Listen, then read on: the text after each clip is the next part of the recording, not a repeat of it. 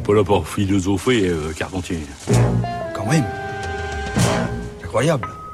Bonjour Colomba. Bonjour Géraldine, bonjour à tous. Pick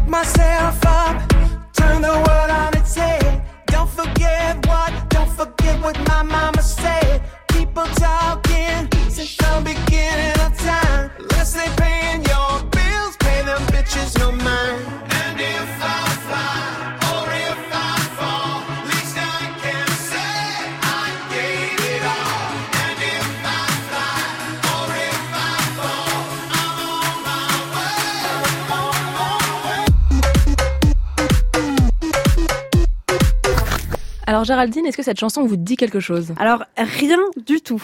Alors ça veut dire que vous n'avez pas encore été touché par un véritable phénomène pop culture qui a commencé maintenant il y a 10 ans aux États-Unis, l'émission de télé-réalité RuPaul's Drag Race, dont la 11e saison commence la semaine prochaine. Alors on pourrait traduire assez maladroitement le titre de l'émission en français par La course de drag queen de RuPaul, RuPaul étant le nom du créateur et de l'animateur de l'émission, un Américain devenu la drag queen la plus célèbre et la plus riche du monde grâce à la télévision.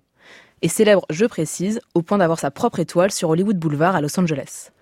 Alors si on prend les choses dans l'ordre, on peut commencer par dire qu'une drag queen, c'est un homme ou une femme qui construit, à partir de ses vêtements et de son maquillage, un personnage féminin volontairement très stéréotypé. Une chevelure dont le volume défie la gravité, des fossiles bien visibles, des robes généralement recouvertes de paillettes et des talons d'une bonne quinzaine de centimètres. Le tout étant destiné à évoluer la nuit pour des spectacles de playback ou des comédies. Et justement, le signe le plus parlant du succès incroyable rencontré par l'émission, d'abord aux États-Unis mais de plus en plus en Europe maintenant, c'est d'avoir sorti ce qu'on pourrait appeler la culture drague du seul monde de la nuit, d'en avoir fait quelque chose d'un peu moins confidentiel et dont tout le monde pourrait s'inspirer. Et en quoi consiste alors cette émission? Eh bien, le principe, c'est qu'une quinzaine de drag queens s'affrontent pendant toute une saison dans des épreuves de danse, de couture ou de théâtre, parfois assez absurdes, il faut le dire. À la fin de chaque épisode, elles sont toutes évaluées par un panel de juges et l'une d'entre elles est éliminée après un duel de lip sync, qui est l'expression consacrée pour parler d'un numéro de playback. Two queens stand before me. Ladies, this is your last chance to impress me and save yourself from elimination. The time has come for you to lip sync for your. Good luck and don't fuck it up. And I am telling you. Alors les phrases qu'on vient d'entendre font vraiment partie des expressions les plus emblématiques du vocabulaire que RuPaul utilise et qui était déjà celui des drag queens afro-américaines de New York dans les années 80 qu'on voit dans le documentaire Paris is Burning qui date de 91. C'est vraiment de ce documentaire dont il faut repartir pour retrouver et comprendre la langue très singulière qui est parlée dans l'émission et qui demande souvent d'activer les sous-titres pour ne pas être complètement perdu. Et d'un point de vue un peu plus philo, qu'est-ce qu'on apprend dans cette série? Eh bien, je dirais qu'elle donne l'occasion de réfléchir à une manière humoristique et toujours légère de subvertir les normes liées au genre.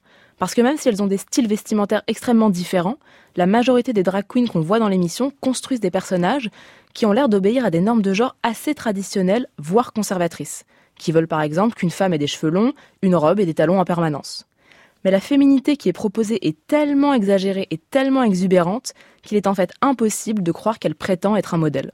En fait, on n'a pas d'affaire dans cette série à des hommes qui voudraient vraiment ressembler à de vraies femmes, mais plutôt à des hommes qui montrent comment des vêtements et du maquillage peuvent nous aider à jouer avec notre apparence, à voir les attributs classiques de la féminité comme un costume qu'on peut enfiler ou enlever à loisir, et non comme un poids ou une contrainte.